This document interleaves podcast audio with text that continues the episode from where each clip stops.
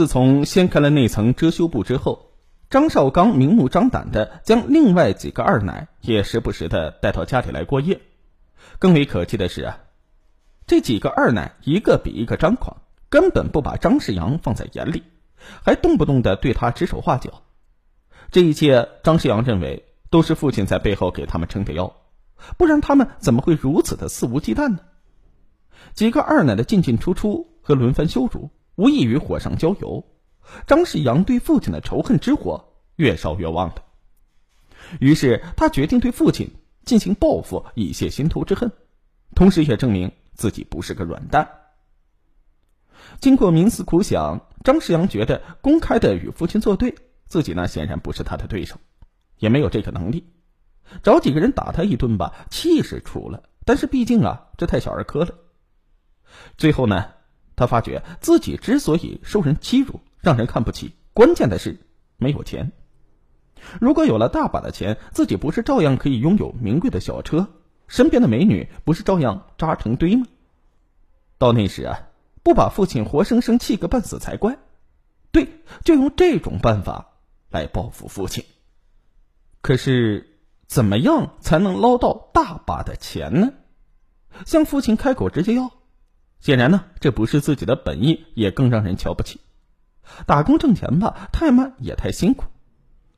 左思右想，张世阳突然从电视报道上一个案件受到了启发，他决定通过网络交友结识几个有钱的富家千金，然后以恋爱为名借机骗取一些钱财，然后就可以迅速达到自己的目的。想到这里，张世阳得意的笑了。二零一六年八月一日。张世阳来到郑州的一家网吧之后，立即化名为“骑毛驴”的王子进入了聊天室。很快，一个名为“坏坏的我”的网友进入了他的视野。凭直觉，张世阳觉得对方应该是一个涉世不深的年轻女孩，于是他马上自我介绍起来：家庭富裕，有豪华别墅和七位数的存款。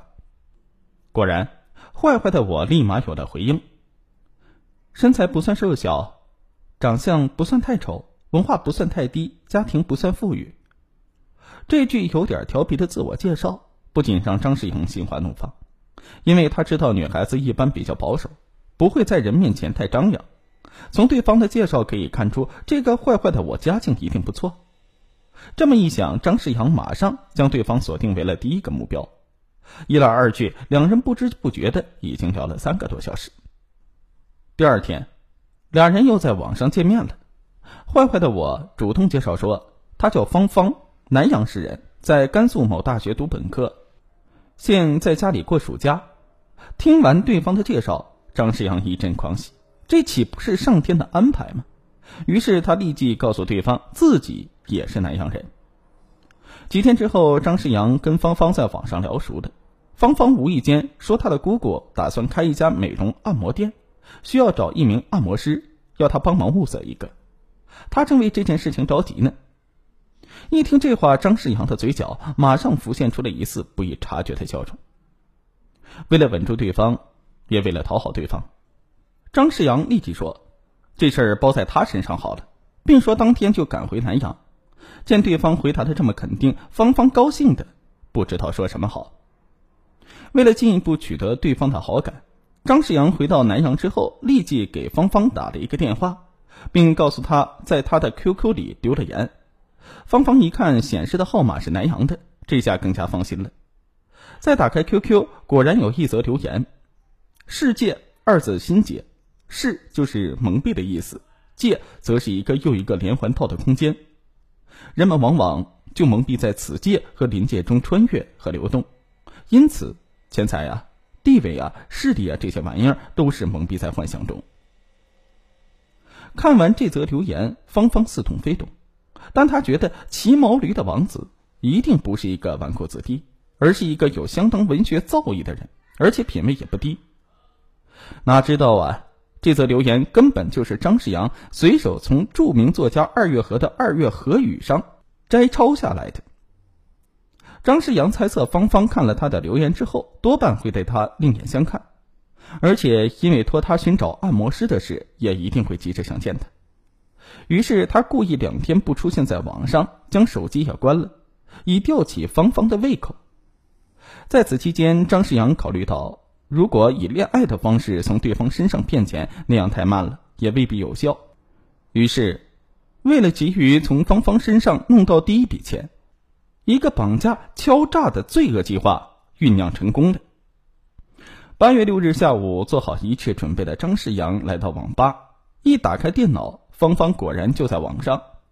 于是他急急忙忙敲下了一行字：“按摩师已经找到了。”晚上九点钟，三中门口见面，然后我带你去见按摩师，好吗？还没等对方回话，张世阳便故意下线了。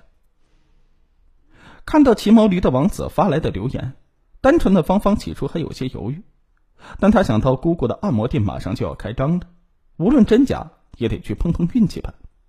再说了，在小小的南阳市，自己堂堂一个大学生，难道还怕被对方拐骗了不成吗？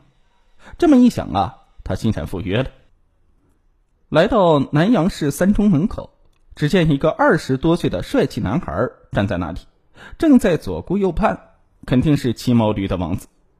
果然呢，男孩走上前，热情的搭讪道：“你是坏坏的我吗？”芳芳一愣，说：“那你就是骑毛驴的王子了。”说完，两个人相视一笑。紧接着，芳芳提出要见按摩师，张世阳急忙说。按摩师在家里，我这就带你去找他。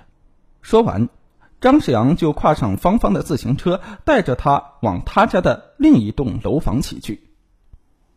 来到二楼之后，并没有看到什么按摩师，芳芳有些警觉了。此时，张世阳的内心非常的矛盾，他不知道该不该绑架芳芳。就在芳芳准备起身离开之际，张世阳的脑海里突然闪过父亲的几个二奶羞辱他的镜头。于是，他内心的复仇之火一下被点燃了，他像一头野兽扑向了芳芳。面对突如其来的危险，芳芳奋力反抗，并大声呼救。